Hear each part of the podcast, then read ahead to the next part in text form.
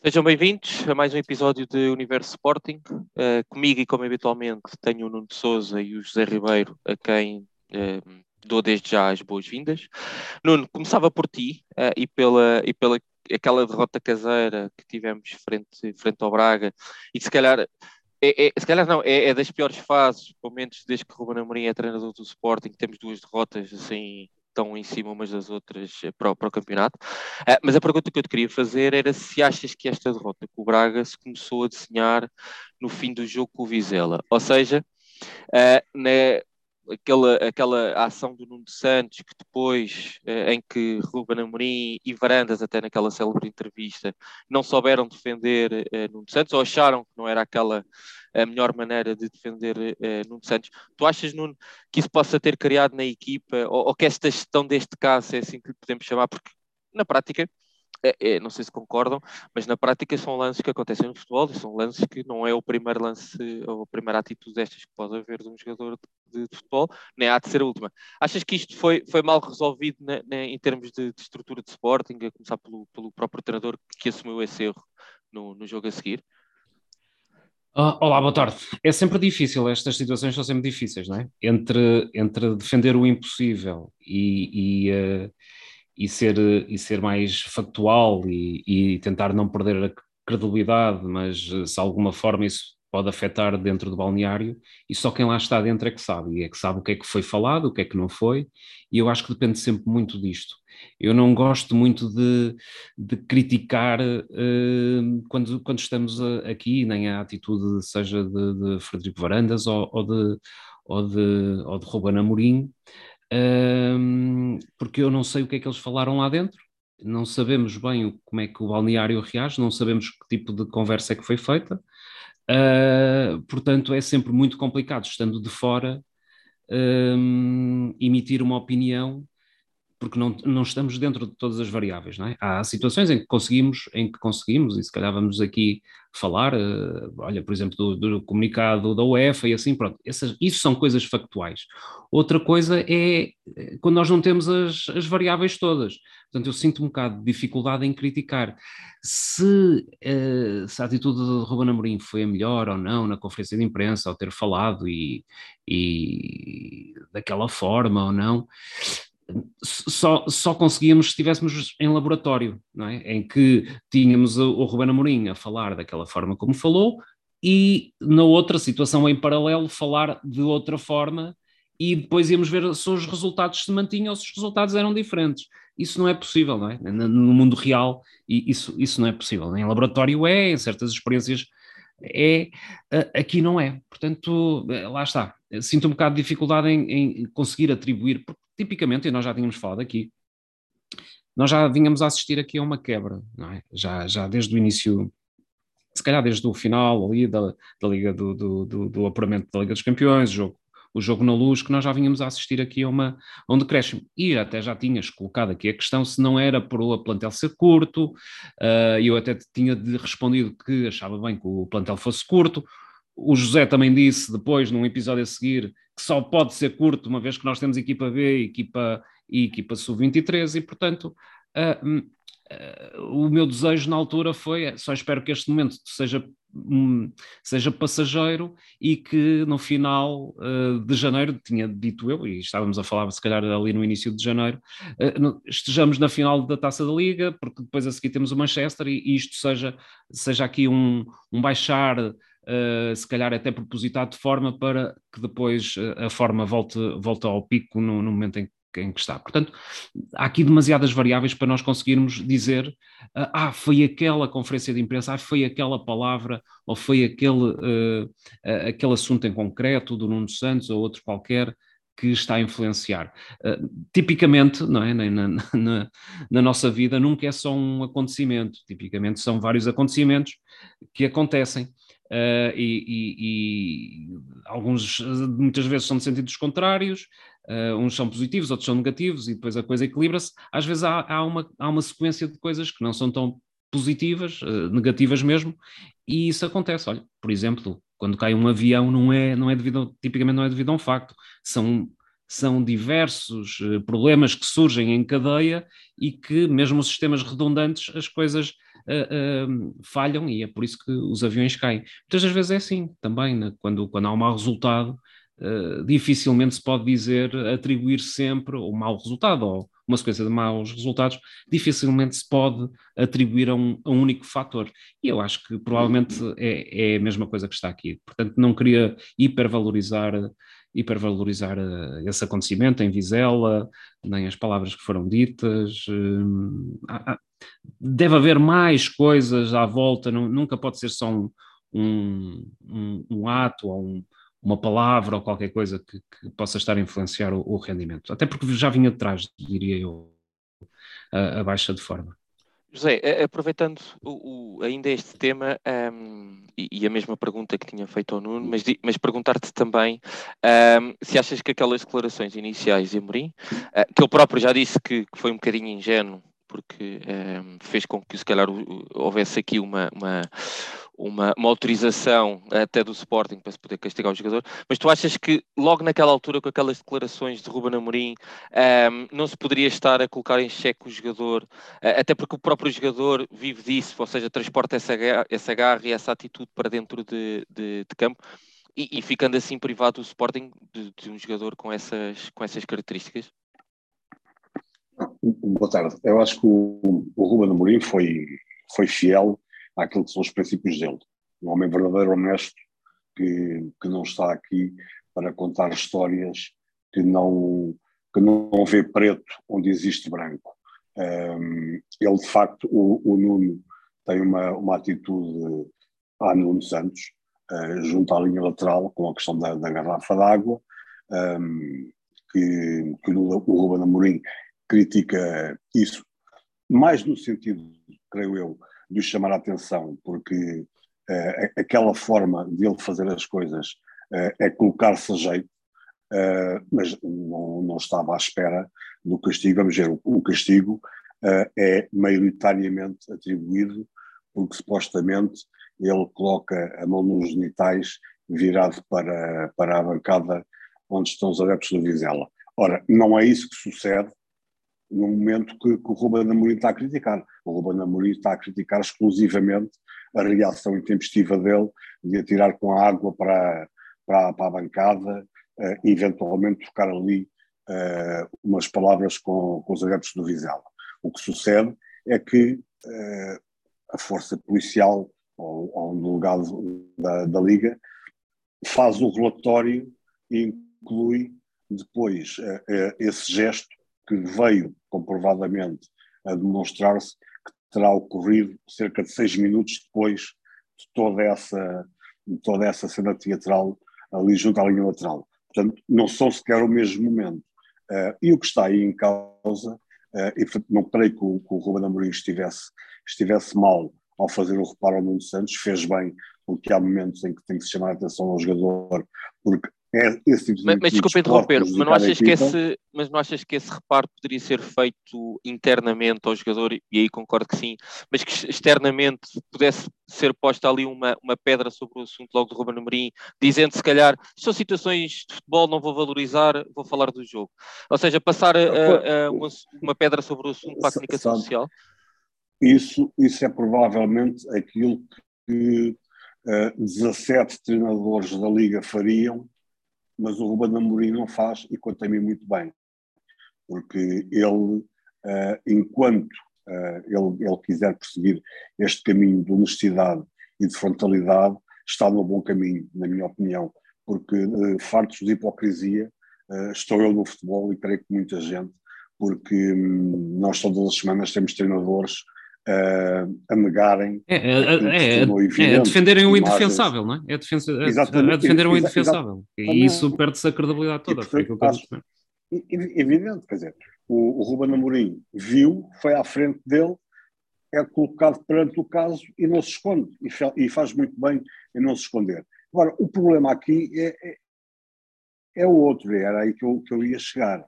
É que uh, eu, eu compreendo defendo e aceito que os delegados da Liga e as forças policiais estejam lá, vejam o que se passa e reportem o que se passa. E que na, e, e que na sequência disso possa ou não haver castigos para os envolvidos, sejam eles clubes forem. Uh, aquilo que, que eu acho sempre mais estranho é quando os delegados da Liga ou as forças policiais conseguem estar sempre tão atentas às situações que ocorrem nos jogos do Sporting e depois quando vemos situações similares acontecerem com outros adversários, parece que estavam a olhar para o lado e não viram nada. Essa, digamos que é a parte é, gaga do futebol português, mas é a parte gaga com a qual eu já vivo há mais de 40 anos entre a, a bancada e o sofá a ver futebol e a perceber que as coisas se passam assim. Portanto, é, é meia bola e força. O Sporting venceu, seguiu em frente, está tudo bem. E para fechar o, essa sequência, dizer-te que não, não acredito que, que esse episódio tenha qualquer tipo de relação com o que sucedeu a seguir contra o, contra o Braga. O que sucedeu ali foi uma, um jogo completamente atípico, onde o Braga pouco ou nada fez para ter alguma coisa do jogo e acabou por ter duas ofertas que não estava, não estava sequer à espera, porque nem sequer podemos dizer que foram erros provocados. Uh, existem, creio que todos sabemos, um, ehm, ou todos sabem, no ténis existe uma estatística que é os erros cometidos e os erros provocados, porque há erros que tu cometes que é o adversário que te, que te obriga a cometê-lo. Uh, e neste caso, os gols do Braga, o Braga quase não teve ação uh, para, para ter aquelas ofertas, foram foram erros que acontecem uh, e que, neste caso, foram extremamente penalizadores, porque o Braga, se não, se não fez por ter um gol em Alvalade, até acabou por ter dois. E, portanto, mas o, o futebol é isso e não há que dramatizar muito. Uh, acho que seria, seria dramático, sim, se fosse uma vitória do Braga na sequência de um jogo superior do Braga e de um jogo inferior do Sporting. Vou-te dar um exemplo é, muito concreto. Agora, uh, desculpa, uh, mas... Deixa-me só concluir isto. Ah, diz isso. Na época passada, as pessoas estão lembradas, o Sporting venceu o Braga em Alvalade por 2-0. Aos 20 minutos, não está a perder 2-0 por absoluta por sorte. Por uma, por uma, grande defesa do Adam e por uma bola no poste. Portanto, lá, lá está. Se fosse esse o jogo a cair para o Braga, porque o Braga fez pelo ter, ok. Mas, mas era, isso que eu, era isso que eu vos queria perguntar. Mais. Mas, mas aqui deste, de, de, neste jogo temos um Braga que, que tinha vindo com uma derrota caseira frente ao Marítimo, aliás, vinha de duas derrotas seguidas, uh, e o que eu, além desse Sim. fator, que é um fator que tem que se ter em consideração, portanto, uh, até pode ser um Braga, se calhar, mais fraco. Uh, teoricamente do que dos últimos, dos últimos anos, possivelmente, ou, ou não, vocês me dirão, e também se calhar Uh, aquilo que eu vos queria perguntar era também a nível de soluções e da própria estratégia de Ruben Amorim. Vou aqui enumerar umas quantas e depois gostava de ouvir a vossa uh, uh, opinião, que é, continua a ser a insistência de quando as coisas correm mal, colocar Coates a ponta de lança. Relembro que Tomás, Tiago Tomás não saiu do banco, uma. Bragança, que tinha sido titular e o melhor jogador em campo, com o Vizela, um, não saiu do banco neste, neste jogo. E se calhar uma insistência em esgaio, quando já vimos que um, ehm, pode não ser neste momento a melhor opção para lateral uh, direito. Nuno, aproveitava para ouvir aqui a tua opinião. Tudo isto que o José disse, uh, uh, e que gostava de ouvir a tua opinião, de ser um jogo que o Sporting de facto perdeu por infantilidade, sobretudo na sua, na sua defesa, por termeliques. Tivemos até aquele lance do, do Adam, que nem é costume dele, que também tremeu e, e, portanto deu até livre indireto, etc. Todas essas jogadas, mas também tivemos estas, um, estas faltas de soluções do, do, da tal conversa do plantel, do plantel ser curto e se calhar também alguma cota parte de, de, de Amorim. Qual é que é a tua opinião sobre, sobre tudo isto? Eh, eu diria que aquilo que tu chamas falta de soluções, acho que foram as, as, as escolhas do, do, treinador, não é? Eh, isso é a tua, eu diria que esta é a tua opinião, mas o treinador tem outra opinião. Uh, e, e, é com essa, e é com a opinião do, do treinador que nós temos que viver. Depois temos a que avaliar se a opinião do treinador uh, serve ou não serve. Mas, quer dizer, parece evidente que Isgaio e outros, e outros jogadores foram claramente, até pelo dinheiro envolvido, uh, por aquele dinheiro era possível, uh, com certeza, ir buscar outros jogadores, uh, o Paulinho, etc. Portanto, for, foram escolhas, diria, pessoais, se não foram, pelo menos não há, não há informação que contraria isto, portanto vamos partir do princípio que foram escolhas pessoais de Ruben Amorim, e, e, portanto é natural que, que, ele ponha esses elementos em, em campo, tanto mais pelo, pelos montantes que foram, que, que, foram investidos. Ah, se eles estão a render aquilo que Ruben Amorim pretendia ou não, ou que nós pretendíamos, obviamente, nós pretendemos sempre que, que os nossos jogadores sejam os melhores do mundo e, e, e façam coisas que mais nenhum faz. Ah, mas eles uh, têm também as suas próprias limitações, são os jogadores que são. Um, esperar muito mais, e nós já tínhamos falado aqui várias vezes, Ricardo, esperar que, por exemplo, Paulinho de repente deixasse de ter aos 29 anos a média de golos que sempre teve, e lembras-te de nós falarmos aqui que era cerca um, 3, 3 golos e meio a cada 10 jogos, ou seja, em cada 100 jogos 35 golos, é esta a média que ele tem, e que está muito, está muito puxada para cima por, um, por uma época que teve no Braga, porque senão ainda era, ainda era mais baixo.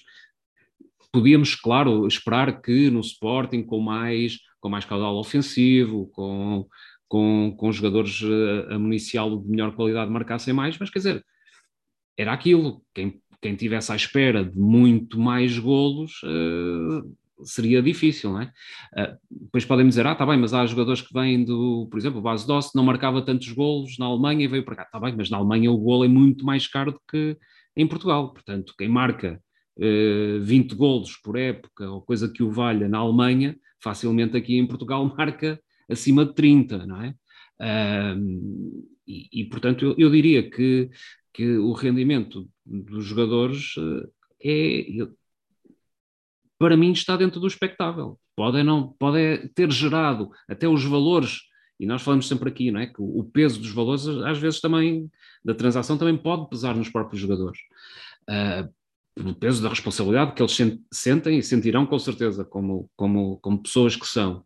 Um, e obviamente jogar no Sporting tem uma responsabilidade diferente, os olhos estão todos apontados um, a esses jogadores, mas eu diria que o rendimento que eles estão a ter, a mim era o expectável, quer dizer, não, não, eh, e eu acho que isso não tem nada a ver, não tem nada a ver com o plantel ser curto ou não, tem a ver com a escolha que o, o treinador fez, ele terá o entendimento que aqueles jogadores no global fazem com que a equipa renda mais, e no fundo foi isso que aconteceu ano passado, não é? Eh, eh, foi a equipa rendeu de tal forma que parece que cada jogador somado, a equipa valia muito mais do que quando olhávamos individualmente para cada Mas é jogador. Mas aqui o, o tema, Nuno, um, ehm, que, eu, que eu gostava de, de, de, de, vossa opinião era, era mais, ok, nós sabemos que os jogadores, e, e concordo plenamente com o que estás a dizer em termos das estatísticas de, de Paulinho, e até vamos ter muitos uh, opinadores que, que, dirão que Paulinho é mais do que um ponta de lança, porque é o, é o cérebro da equipa, que joga, que tabela, etc. E esse é outro, são outros 500, como se costuma dizer. Mas a minha questão é se o Sporting, como equipa que está uh, em várias frentes, vai continuar a ter, por exemplo, Coates a ponta de lança quando, quando precisa de marcar um gol. Ou seja, se isto faz algum sentido numa equipa como o Sporting e num plantel como o Sporting, ter apenas um um homem, um avançado, digamos, de seu nome foi, na frente. Foi, foi a opção do treinador, foi o treinador campeão, ele disse que aquilo uh, bastava. Uh, o Paulinho foi uma aposta pessoal, parece, dele. Os valores que foram uh, envolvidos fazem com que não seja possível ir buscar mais. Nós sabemos como é que estão as finanças do Sporting. Houve ali um esforço para lá do razoável e do racional, a meu ver, e na altura falei disso, em termos de, de, de, de dinheiro e das outras contrapartidas, e portanto é natural que o, o dinheiro não chega para tudo, não é? Portanto, uh, apostou-se apostou ali, e e é, com isto que vamos ter que viver. Pronto, uh, é, é, eu diria que é da responsabilidade de quem, quem escolheu e quem decidiu dar o aval à, à decisão do, do, do, treinador. Não, não conseguimos sair daqui, porque, quer dizer, não se pode estar a ir buscar eh, todos os, todos os mercados de inverno uh, jogadores por quase 20 milhões de euros, é? que foi a transação do, do, do Paulinho, e, e, e direitos no mercado interno por 5 milhões e meio, como, como o Esgaio. Por isso, simplesmente, não há clube que resista a, a, estar a isto. É, vai ser com isto que vamos ter que viver e, e Ruben Amorim vai ter que viver também com as, as opções que, que tomou. José, ainda ontem vimos, e ainda no seguimento do tema uh, Paulinho, ou de falta de soluções no, no plantel do Sporting, ainda ontem vimos no, no, na meia-final com o Santa Clara uh, aquele falhanço uh, escandaloso, palavras minhas, de, de, de Paulinho. Tu achas mesmo que, que, que, o Sporting e que o Ruben Amorim uh, não tem que mudar de opinião na perspectiva que o Sporting necessita de facto de mais um avançado, pelo menos que faça concorrência ao Paulinho e que faça com que Paulinho sinta que pode ter eventualmente um lugar em, em perigo? Uh, até porque essa tem sido a tática de Ruben Amorim em todas as outras posições do, do campo, ter sempre alguém a pisar os calcanhares ao colega e portanto isso dar uh, uma maior competitividade e, e nunca ninguém baixar a guarda para ser titular e a verdade é que essa é a única posição no campo em que isso não acontece, de momento, porque já vimos que Tiago Tomás, se isso funcionou ano passado, este ano Tiago Tomás é uma carta completamente fora do baralho. Uh, essa a única posição que, que, não acontece em campo é com, é com, é com Paulinho. Não achas que Ruben Amorim uh, tem mesmo que, que, que, mudar essa, essa mentalidade e irmos buscar um, um jogador para, para, para, fazer concorrência a Paulinho? Vamos, vamos ver uma coisa. Um, o Ruben Amorim é, é, defende, e muito bem, o Paulinho e, a, e as escolhas dele, uh, até dentro de uma lógica que é a lógica financeira económica do Sporting. Repara uma coisa, o Sporting, como, como o Nuno acabou de dizer e bem, envolveu neste negócio Paulinho qualquer coisa como 20 milhões, não tem nada a ver com os 16 milhões que se fala, é, é bem mais do que isso. Se formos ver uh, o Sporting, e até porque uh, não é preciso recuar muitos anos, e só se calhar nos últimos cinco anos é que o Sporting começou a ter alguma capacidade de, de investimento no mercado, uh, o Sporting simplesmente nunca tem ou nunca deveria ter dentro deste quadro uh, atual de, economia do clube, da SAD, nunca devia ter 20 milhões para gastar com, com um jogador. Mas fez essa aposta forte, fortíssima, uh, no Paulinho. Ou seja, uh, compraste, adquiriste um jogador por um valor em que normalmente irias colocar dois jogadores no plantel. Basta lembrar, por exemplo, o Base Dost, custou cerca de 10 milhões e que depois o Sporar ficou também já incluído o, o, prémio de ter sido campeão, ficou à volta dos 7 milhões. Portanto, e é disso que estamos a falar. O Sporting, quando faz um investimento de 20 milhões uh, num jogador para uma determinada posição, uh, não podes depois exigir querer ter um suplente uh, minimamente à altura, porque um suplente de ponta de lança minimamente credível estaríamos a falar de quê? Outros 6, 7, 8 milhões. Portanto, não dá. Já gastaste todo esse plafond uh, numa solução. E quando a Mourinho depois volta a repetir de uma forma extremamente honesta que 17 dos 18 treinadores da Liga nunca utilizaria, uh, explica que se tiver algum problema usa o, o, o Coates como ponto de lança, claro que ele está a brincar com a situação. Claro que ele está a dizer isso na sequência de uma época em que por exemplo, o Coates ser decisivo em Barcelos eh, com o gol da vitória e numa série de outros jogos.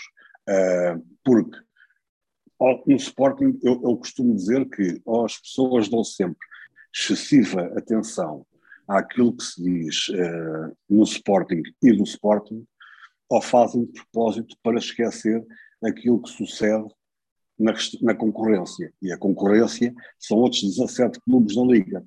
Porquê? Se estivermos atentos, todos os clubes, em algum momento, ou todas as equipas, em algum momento, já fizeram avançar o defesa central para a área contrária nos últimos 5 minutos do jogo, no tempo de descontos, seja lá, seja lá o que for. No caso do Sporting, acontece exatamente o mesmo. O Coates, creio que nunca teve nenhum jogo mais do que 10 minutos naquela posição. Não fui ver ainda a estatística a convencer, mas creio que ah, cada vez que, ele, que o Ruben Amorim faz isso, e creio que fez isso em 5, 6 ocasiões, isso é normalmente ali à volta dos 7, 8 minutos que o Coates está lá. Ou seja, vai para lá 5 minutos antes, do, antes de acabar o jogo, 5, 6 minutos, e depois mantém-se lá uh, durante o período de descontos, se entretanto o Sporting não, não, não conseguir o resultado, porque assim que consegue o resultado, volta tudo à primeira forma. Ora, acontece que nenhum treinador dá este tipo de destaque a essa situação. Normalmente o que diz é, bom, estávamos, faltava pouco tempo, precisávamos de um gol, fomos tentar desta maneira por causa do jogo aéreo.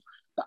E o Ruben Amorim leva aquilo de uma forma mais, mais séria, mais honesta e diz, ok, se precisar, porque a equipa não está a conseguir chegar ao gol, use o, o.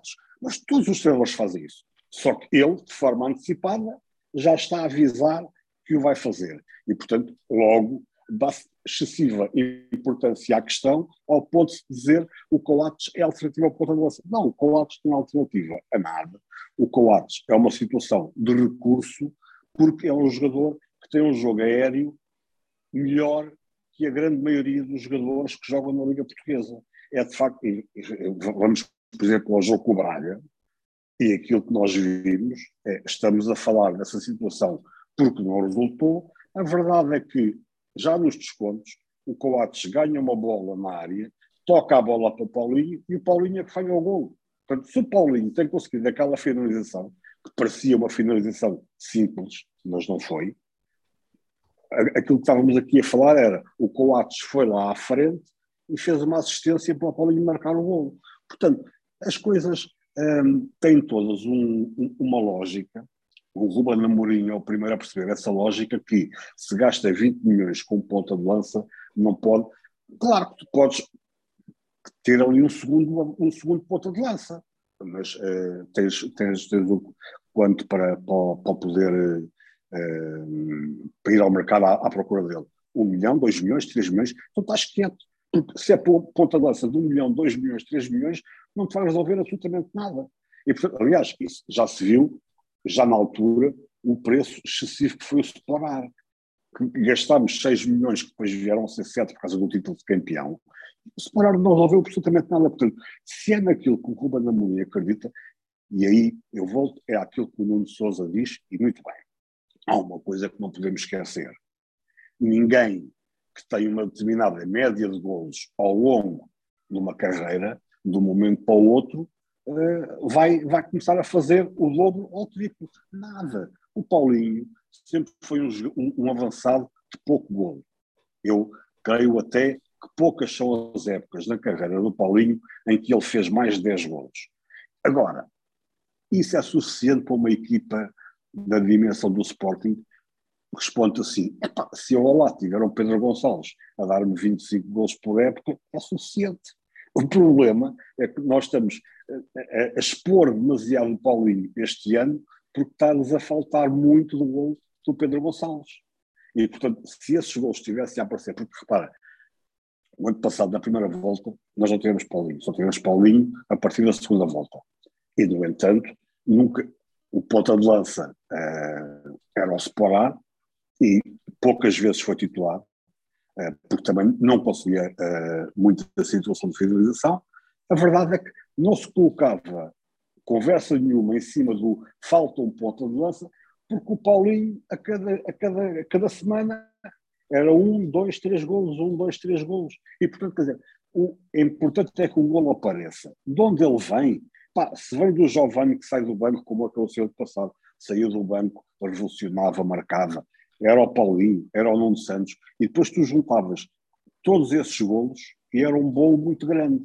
O problema é que este ano está-te a faltar o fermento do, do, do, do, Pedro Gonçalves, ou seja, ele está a marcar na justa medida que é o futebol dele, está com números ótimos.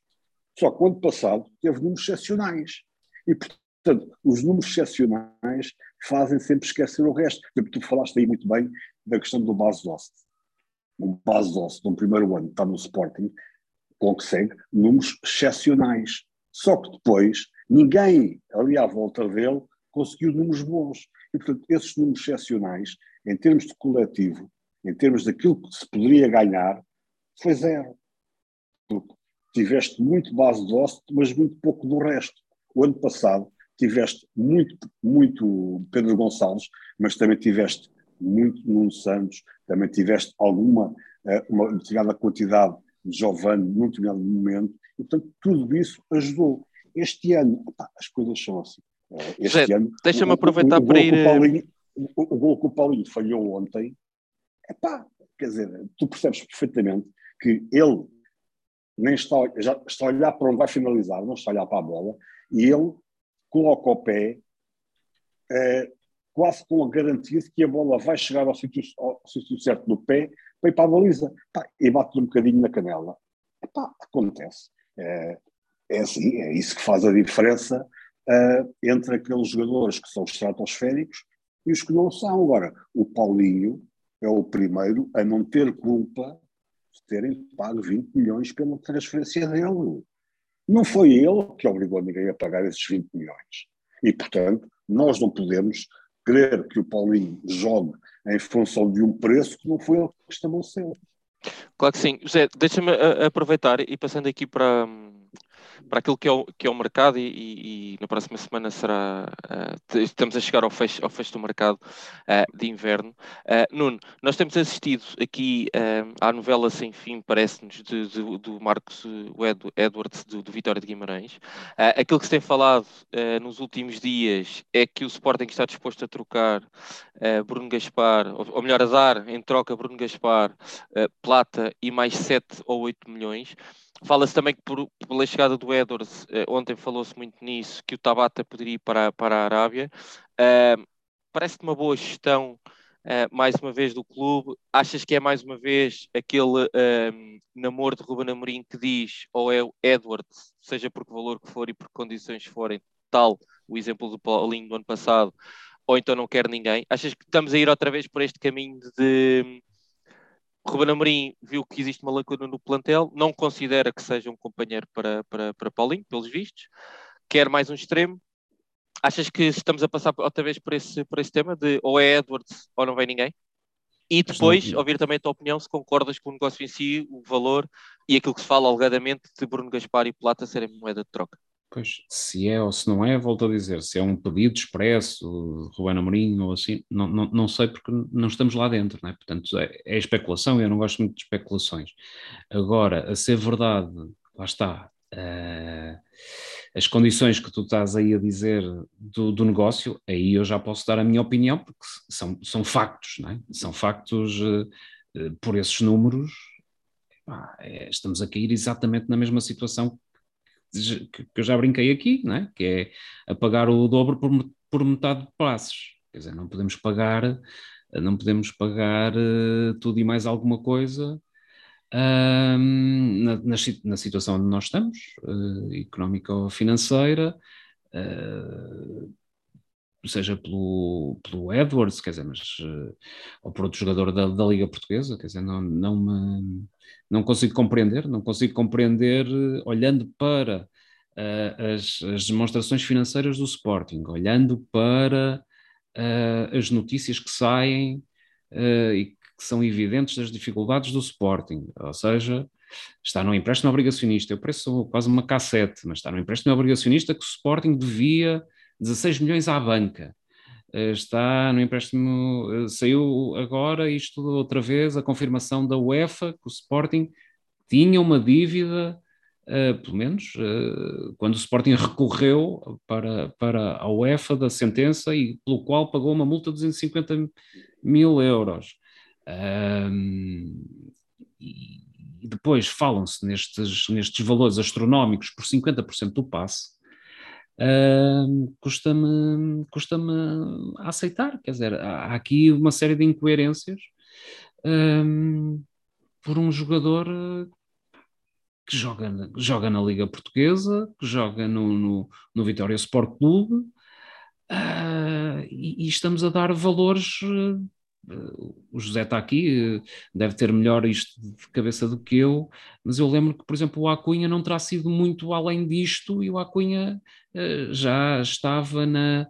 Eh, era considerado o melhor jogador, era considerado o melhor jogador da, da, da, Liga Argentina, tinha ganho esse, esse destaque, eh, estava na seleção argentina e, portanto, nós estamos a dar por por alguém que joga no Vitória Sport Clube a valorizá-lo em, em muitos a... milhões, né? porque estamos a dar o Sim. Plata, que também diziam que valia mundos e fundos e, e, que, era, e que era uma promessa e que de facto foi, jogou já na, na seleção do, do seu país.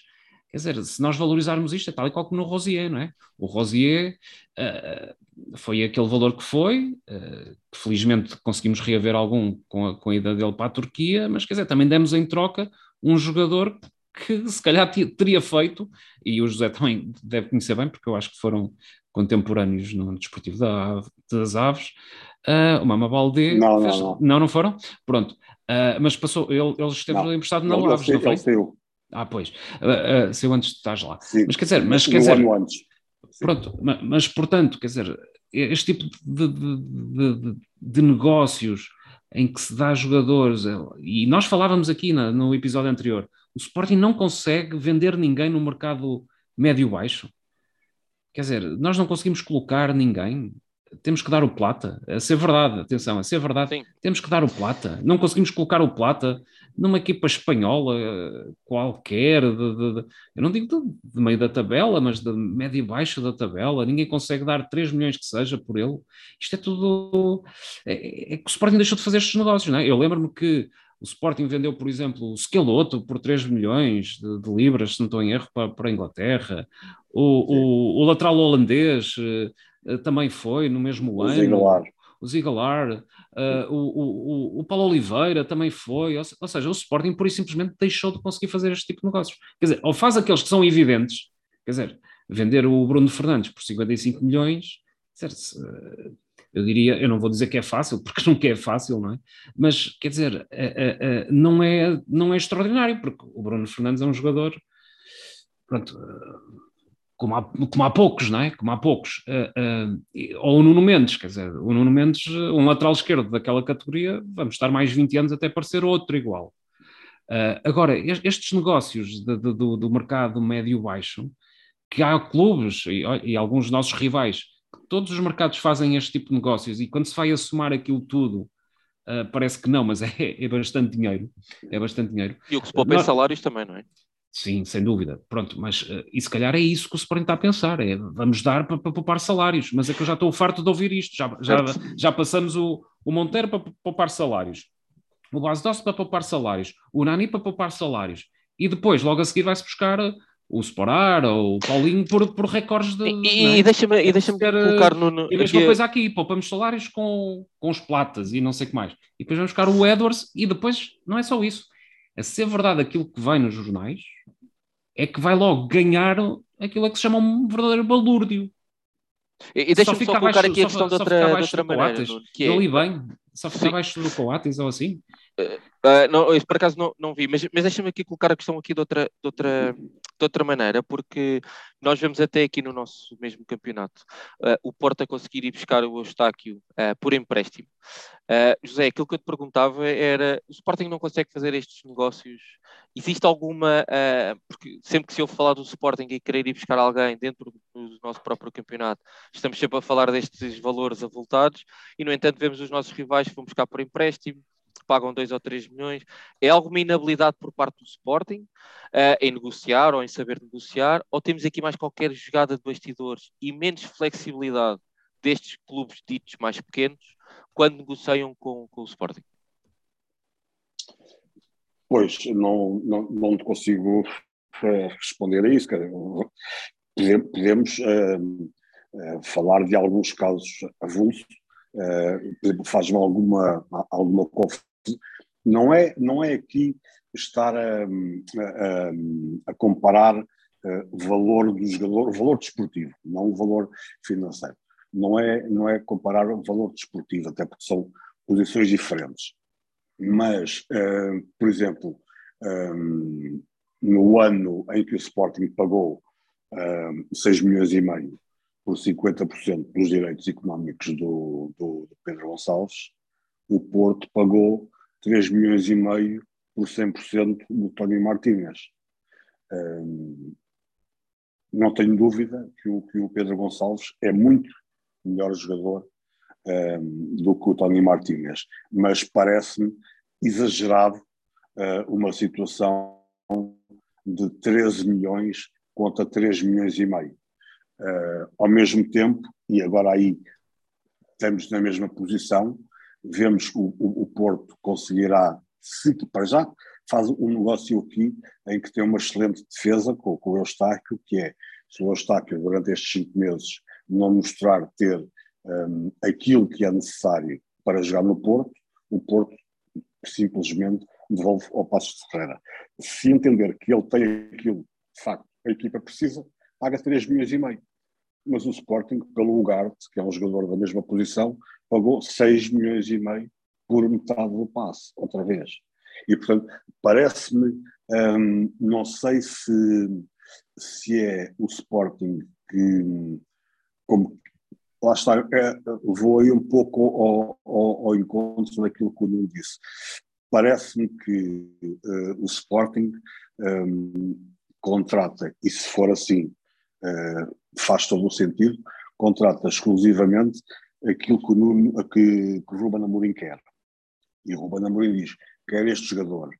Ah, mas ele é muito caro. Pronto, ok, então quer, mas quer só este. Não me dou mais nenhum.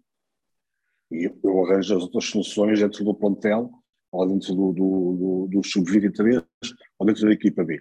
E então aí a direção, como é mesmo aquilo que o treinador quer, faz o esforço. Mas, mas, a minha questão é se esse jogador só é caro para o Sporting, porque uh, a gente, nós estamos a dar exemplos recentes deste ano, mas já no passado tivemos exemplos destes. Eu lembro-me, por claro. exemplo, do Adriano do Nacional, que o Sporting, quando o quis ir buscar, era um balúrdio e acabou por ir para o Porto Sim. por meio de tostões, não é? Sim, claro está, quer dizer, eh, porque, porque se calhar o Porto tem, tem um histórico e um peso completamente diferente no mercado.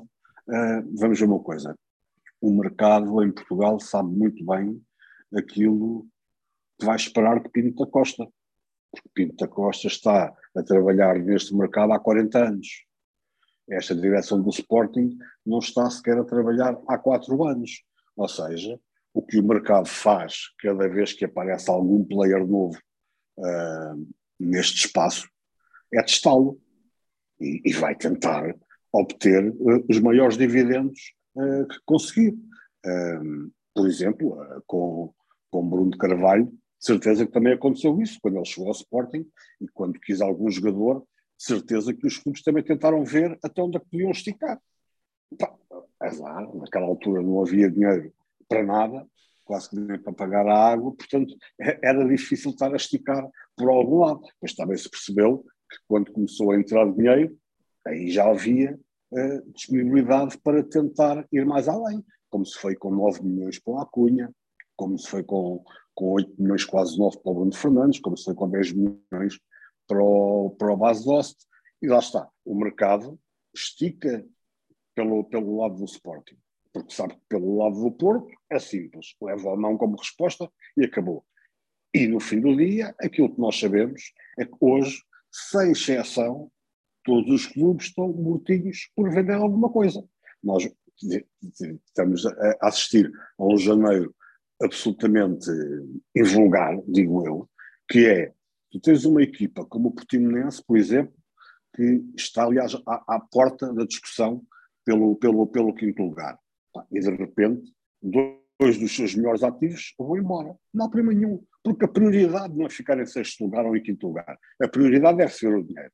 Tens o Passo Ferreira, que nem sequer está numa situação, uh, digamos, uh, à vontade, que não, está apertado na, na, na, na, na classificação, e mesmo assim cede o Eustáquio com a esperança que no final da época possa vir a receber 3,5 milhões. Portanto, não é sequer estar a, a abdicar de um jogador para receber o dinheiro, é a esperança de poder vir a receber esse dinheiro, porque precisa desse dinheiro como da pão para a boca, porque o Passos Ferreira vem de dois, dois exercícios de prejuízo. E no Passos Ferreira, um presidente, quando acaba o mandato, não pode estar com prejuízo, só tem que pagar do bolso dele. E, portanto, são essas situações que os clubes sabem aproveitar ou não sabem aproveitar. O Porto aproveitou muito bem. Como outro, outro, outro exemplo, tu tens neste momento o Bolonenses, último classificado da Liga, com um plantel francamente mau, vende o capitão por um milhão, porque aquele milhão faz toda a diferença às contas. E pá, de certeza que o presidente do Bolonenses, nesta altura, gostava era de ter dinheiro para poder ir ao mercado arranjar soluções que lhe garantissem ficar na Primeira Liga. E parece que já está a tirar a toalha ao chão a troco do dinheiro, porque é neste, é neste ponto que está. Como aquilo que há 15 dias falava na questão do Marcos Edwards, é precisamente uma situação em que o Vitória está com a corda na garganta, está uh, a começar, está quase pré-campanha eleitoral uh, o Vitória, o presidente passado acabou de dizer que precisa de fazer até final da época 10 milhões para estabilizar um, as contas do, do Vitória. E, portanto, aí o Sporting, pelo menos, está a fazer alguma coisa decente, que é, não, não os 10 milhões, só vamos no máximo até aos 7 milhões. Digo desde já, acho um exagero tudo o que se está a tentar dar pelo Edwards. Mas isso é a minha opinião uh, muito particular. Agora, mas pelo menos o Sporting não está a ir no jogo do Vitória e dizer assim: é pá, ok, vocês querem 10 milhões, estou aqui 10 milhões. Não, calma. Eu digo assim: bom, mas se eu for incluir ali o Plata, creio que eh, no total, creio que conseguimos ter nesta altura já 80%, 70% a 80% do, do, do passo do Plata, uh, e creio que tudo isso nos ficou à volta dos 3 milhões, 3 milhões, 3 milhões, creio eu. Portanto, já não é 7 milhões e meio que estás a dar pelo, pelo Edward, estás na prática a dar 10 milhões e meio. E depois se acrescenta. Mas lá está, mas uma, uma questão é assim: Ruben Amorim, vês neste momento uh, a, a médio e longo prazo, a um ano, dois anos, a possibilidade do Plata fazer parte deste plantel? E o Ruben Amorim, se calhar, disto pelo aquilo que eu já trabalhei com o Plata, não é o jogador que alguma vez vai encaixar naquilo que é o perfil de equipa que eu quero. E, portanto, quando chegas a essa situação, diz assim: tenho aqui um problema, porque tenho este jogador sob contrato, o treinador não vai contar com ele, porque também não foi o treinador que o pediu, não vai contar com ele, pá, então deixa-me tentar fazer alguma coisa daqui. É assim, é dizer, é pá, eles queriam 10 milhões pelo Edwards, mas nós só pagámos 7 milhões e meio, ou só pagámos 7 milhões, porque também incluímos ali o passo do, do, do Plata. É assim, na prática fica a ter 10 milhões. É, e depois tens outra questão, que é, eu não sei, mas isso não, não vi, no meio de tanta coisa que tens escrito sobre o Edwards, não vi ainda isso esclarecido, eu não sei se o Tottenham tem 50% dos direitos uh, económicos ou se tem 50% sobre uma futura transferência. São coisas completamente distintas. Por exemplo, no Sporting, destes jogadores que compra 50%, na prática o Sporting tem os 100%. Tem é que pagar 50% numa futura venda. Uhum. Portanto, neste caso é diferente. Neste caso, se o Guimarães tem apenas 50% dos direitos económicos, significa que o Sporting só vai ter 50% dos direitos económicos. E eu aí coloco muito em causa, uh, estou curioso para perceber qual vai ser a atitude do Tottenham perante isto, porque vamos ver uma coisa, o Tottenham quando, quando cede um jogador a custo zero a outro clube, mas fica detentor de 50% dos direitos económicos e não 50% numa futura transferência, que são coisas diferentes, aquilo, creio eu, que terá expectativa é, quando esse jogador for negociado, terá que ser negociado na totalidade. Portanto, aquilo que se for pago a vocês, também tem que ser pago a nós. Porque se assim não, sei, se não for, pode dar-se aqui o, caso absurdo, que é, se o, aquilo que o Tottenham tem são 50% dos direitos, aliás, do passo do, dos direitos uh, económicos do jogador, Bom, então o Sporting também, depois de ter o Edwards, também vende o jogador pelo preço que quiser e fica com 100% do negócio. E o, e o Tottenham pode andar aqui 6, 7 anos, 3, 4 um, transferências, sem ver um tostão. E eu pergunto, mas são os dirigentes do Tottenham tão incompetentes ao ponto de fazer um negócio nesta, eh, neste, nestes moldes, é que pelo menos os dirigentes em Portugal são inteligentes, não ficam com 50% dos direitos económicos, ficam com 50% numa futura transferência, que são coisas completamente distintas, porque eu quero, quero perceber qual será a atitude do Tottenham quando agora vir o Vitória receber 7 milhões e meio, em termos contabilísticos 10 milhões pelo jogador, e ao Tottenham nada.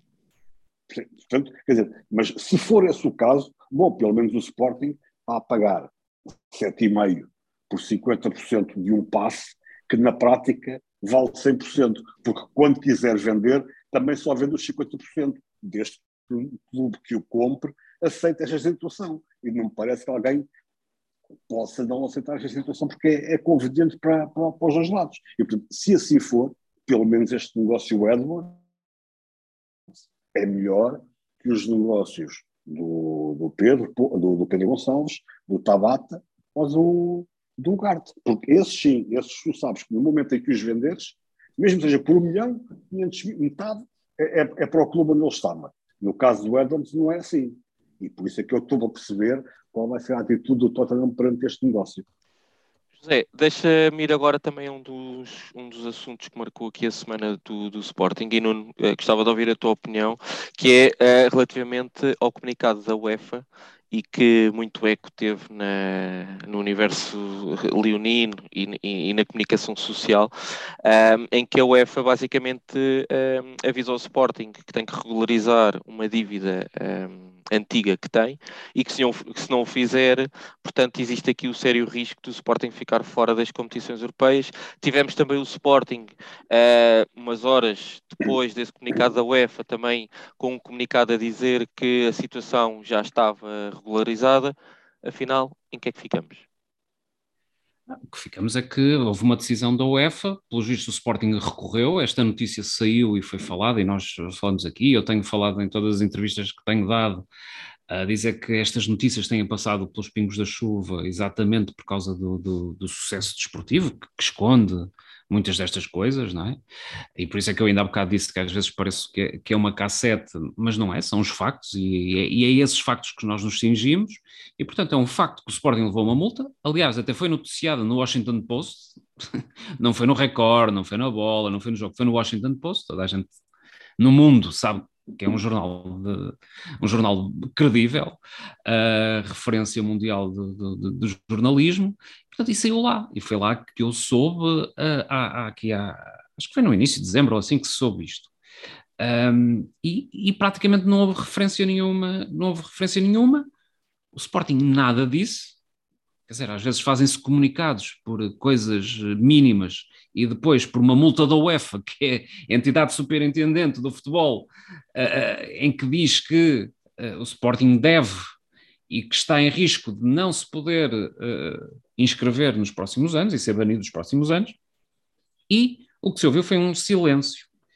Pelos vistos, o Sporting recorreu e agora sai este comunicado da UEFA a rejeitar o, o, o, o, o recurso do Sporting e a confirmar a multa e a dizer que o Sporting tem que fazer prova do pagamento. Pronto. Uh, sai um comunicado, mas agora ficamos aqui na dúvida, não é? Ficamos aqui na dúvida, uh, porque o Sporting esteve em silêncio até agora e não desmentiu que estava em cumprimento. Portanto, e a UEFA, acho eu, que não, não inventa multas porque sim, é porque de facto alguma coisa deve existir. Um, o que é que se pode dizer? Eu acho que isto tem a ver com, com aquela falta de transparência que nós falamos aqui muitas vezes, de, de, de, e depois daqueles comunicados, às vezes fazem-se comunicados hum, redondos, vazios, ocos, que nada dizem, e depois de uma coisa tão importante quanto isto, e que devia de preocupar uh, todos os sportingistas, e mais do que preocupar, é, acho que havia um, um dever por parte do Conselho Diretivo do Sporting em comunicar aos seus sócios isto, e explicar, até podia explicar, e se calhar há boas razões. Se dissessem assim, nós lutamos até às últimas, até às últimas forças para não pagar aqui uma verba, porque nós achamos que não devemos esta verba. Porque o, o, o Bruno Fernandes rescindiu e tal, e, e, nós achamos que não devemos pagar ao, ao Sampdoria. Pronto, isto estava explicado. Estava explicado. Agora, manter estes segredos e tentar dizer que não e que não sei quê, e depois faz-se um comunicado, ah, quer dizer, está a pôr em causa, a UEFA mentiu ou não mentiu? E por outro lado, e isto foi uma questão que eu levantei numa, numa Assembleia Geral da SAD, uh, eu até acho muito bem que qualquer direção, se achar que uh, não deve pagar, que não pague e que vá, uh, e que e que, que, até as últimas consequências para não pagar. Agora, qual foi a pergunta que eu fiz a Francisco Salgado Zenho? Que estranhava que em outra situação não tenham feito da mesma forma. E qual foi essa situação? Foi a situação em que não havia dívida nenhuma reconhecida à Gestifoot, não havia nenhum processo intentado pela Gestifoot para receber uh, dinheiro que a Gestifoot, pelos vistos, dizia que tinha direito do Adrian, e imediatamente uh, a direção do Sporting, nesse, nesse, nesse caso, pagou ou reconheceu e pagou. Portanto, uma pergunta que eu fiz foi esta. Eu acho muito bem que vocês façam isso e defendam o Sporting e digam a Sampdoria não tem nada para receber. Então expliquem-me porque é que noutra situação, em que era um novo contrato do Adrian, porque é que foram pagar uh, direitos do contrato anterior que a Gestifoot achava que devia receber, mas também é verdade que não recorreu a ninguém. Porque se tivesse que recorrer, se calhar teria recorrido uh, na, nas instâncias e não havia processo nenhum. A, a, pergunta, a pergunta ficou, como sempre, no, caiu no vazio da resposta. Uh, a resposta, uh, quer saber qual é que foi, Ricardo? Foi, são situações diferentes. Pois que são situações diferentes, eu sei. Uma é a Sampdoria, outra é, outra é, o, é o Jorge Mendes. Uma, não devíamos nada, na outra, muito provavelmente devemos. É, são as situações diferentes. Só que numa, estamos a fincar pé. Noutra, estendemos a passadeira eh, daquela cor. José, achas que aqui o que fica em causa no limite é o nome do clube? Toda esta atrapalhada do diz que disse, eh, comunicados da UEFA a dizer que deve ou que pode eh, dever ainda e que fica de fora das competições europeias, Sporting a dizer que está regularizado. Uh, é, é, ou seja, é o Sporting que está aqui uh, no meio de, de, desta giga-joga com uma entidade como a UEFA, que tal como o Nuno disse, e que com notícias no Washington Post, etc. Isto não é uma notícia apenas do jornal A Bola ou do Record que se lembrou naquele dia de colocar cá para fora uh, aquela notícia, não é? Isto, isto, veio de um comunicado oficial da UEFA. Como, como é evidente, como é evidente, o nome do Sporting fica sempre beliscado quando, quando surge uh, um comunicado da UEFA uh, a colocar uh, em causa a pessoa de bem que deveria ser o Sporting e que, segundo a UEFA, não, não está a ser.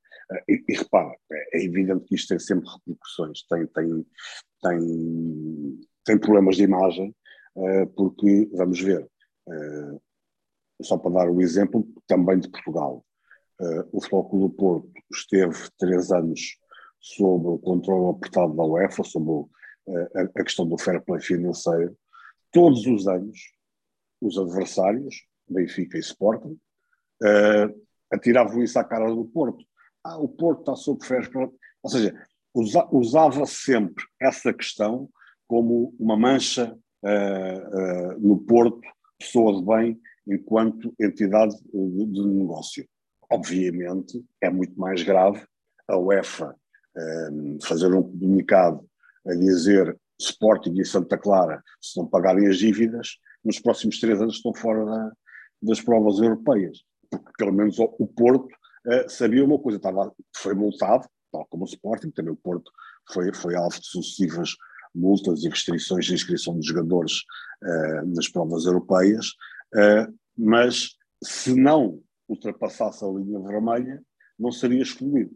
O Sporting é logo esta bomba atómica, e aqui vamos ver uma coisa. Há um, um, um aspecto, é o comunicado público da, da UEFA, em que faz o ultimato ao Sporting ou paga até dia X ou está excluído. Outra coisa é a comunicação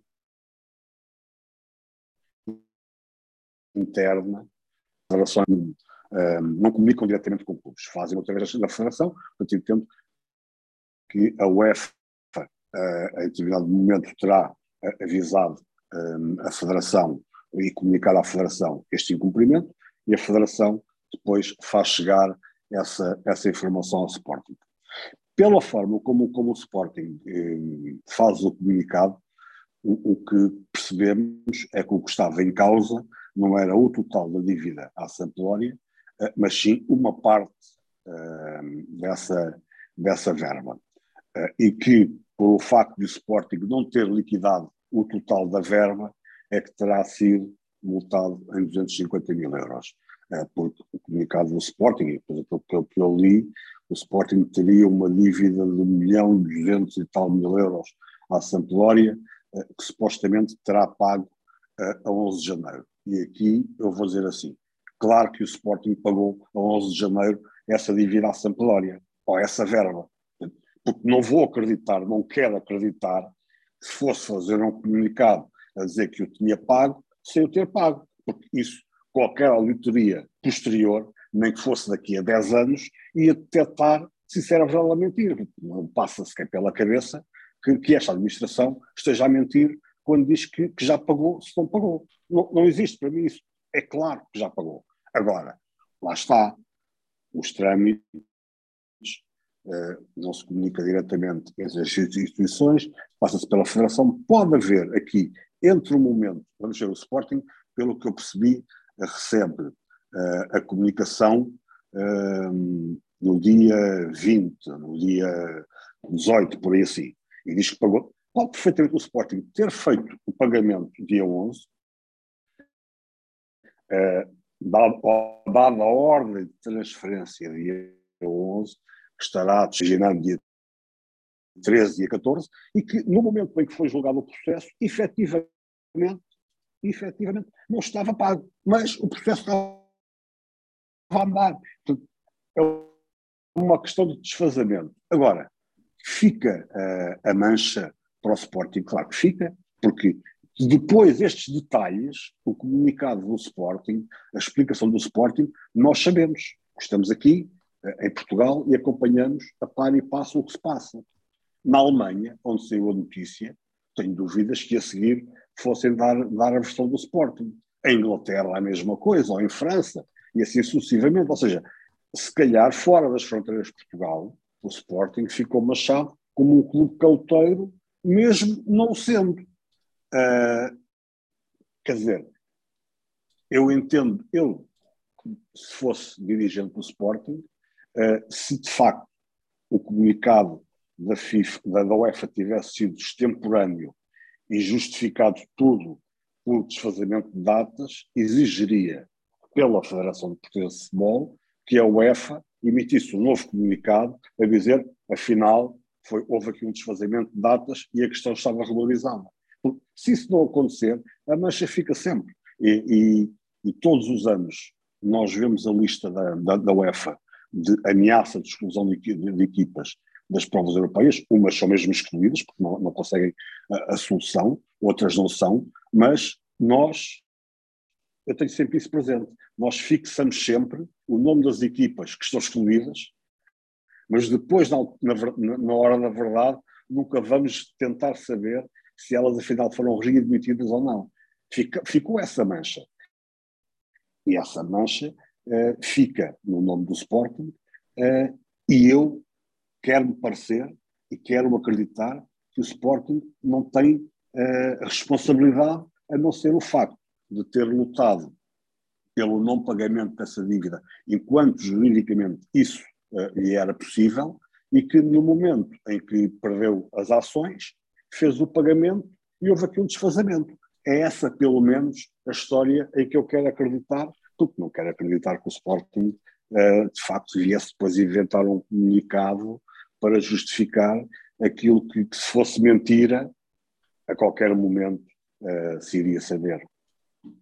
Uh, Deixem-me só, antes de irmos aos altos e baixos e para terminarmos o, o programa, queria só ouvir da vossa parte, e começo pelo Nuno, uh, de forma muito telegráfica, também um dos temas desta semana, que, foi, que são relativas ainda às escutas do cartão vermelho, em que um, ehm, alegadamente existe uma conversa, portanto, de, de, de varandas, que terá convidado uh, Jorge Jesus e o pagamento de 10 milhões, um, ehm, e aquilo que eu queria ouvir a tua opinião, Nuno, é, alegadamente, a ser verdade e que está nas escutas, isto não coloca em causa a tal aposta que Varandas, na, na tal eh, entrevista da semana passada, e do projeto e daquilo que tinha escolhido. Eh, estas escutas não vêm colocar um, um bocadinho em causa essas, essas declarações de, de Federico Varandas?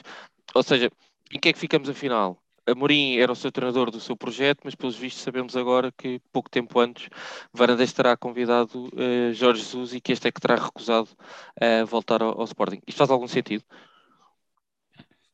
Aliás, eh, quem estivesse atento à, à entrevista de, de, de, de Frederico Varandas perceberá que hum, que ele disse ali várias coisas que não, que não fazem sentido, não é? E essa é, essa é só mais é só mais outra que vem mostrar que aquilo que ele disse não, não faz sentido. Uh, uh, se fosse verdade que Frederico Varandas uh, já vinha a seguir uh, Ruben Amorim e que era o treinador do projeto, tinha tido a oportunidade, seis meses antes, de ir buscá-lo à Cova da Piedade e ter poupado os cofres do Sporting cerca de 14 milhões de euros.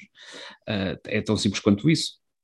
E mais, se nos lembrarmos uh, da história que ele contou a dizer que Ruben Amorim, se não viesse para o Sporting e para o Benfica, eu gostava de saber onde é que está essa bola de cristal. Uh, porque é certo e sabido que antes da, da, naquele momento, não é?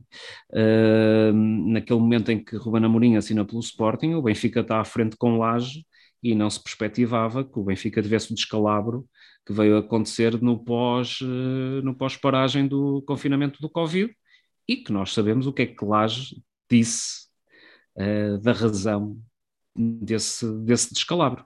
E parece que as razões estavam uh, algures do outro lado do, do, do, oceano, e o que se veio a confirmar é que uh, essas razões uh, depois confirmaram-se na realidade, não é? E, e portanto, parece-me óbvio que Ruben Amorim teria as portas completamente fechadas do lado do Benfica, portanto, só na bola de cristal de, de Frederico Varandas é que alguém pode acreditar uh, naquela história que ele contou. Portanto, é esta, esta, esta escuta que tu fazes referência a ser verdade é só mais uma evidência que não passou de uma história para embalar sportinguistas na, às 11 da noite daquela, daquela segunda-feira com Rui Santos. José, faço-te a mesma a pergunta, uh, pedi a tua resposta em 30 segundos ao menos, antes de irmos para os altos e baixos. Sim, dizer só isto, não, não, sabemos que a escuta é obtida num determinado momento, não sabemos a que momento essa, essa escuta se refere. Podemos fazer a leitura lógica, que é só podemos estar a falar, uh, a haver com, alguma conversa entre Jesus e Varandas, que eu nem sequer dou uh, como garantido, porque pode ser perfeitamente Jesus a fazer uh, a fazer-se caro perante o empresário, dizer que, que tem aquele interessado, que teve aquele convite, mas essa conversa a ter acontecido terá que ter acontecido no momento em que o Sporting está com Silas no comando, ou seja, no momento em que Jesus acabou de ganhar uh, Intercontinental. Intercontinental. exatamente, a, a, Liga do. Não, não. Assim, a, assim, a, Libertadores. A, a Libertadores. Assim, a Libertadores. E, e a seguir faz, vai, vai jogar a, a, Intercontinental. Certo. Portanto, esse, só pode ser esse o momento. Uh, e, portanto, aí, se o Jesus uh, diz não, uh, porque é o que se depreende ali, que estou bem, sinto-me bem no Flamengo, se Jesus diz não ao Sporting porque está bem no Flamengo, o Sporting a seguir avança e, e acaba por chegar um mês ou dois depois, acaba por, por, por chegar ao Ruben Amorim.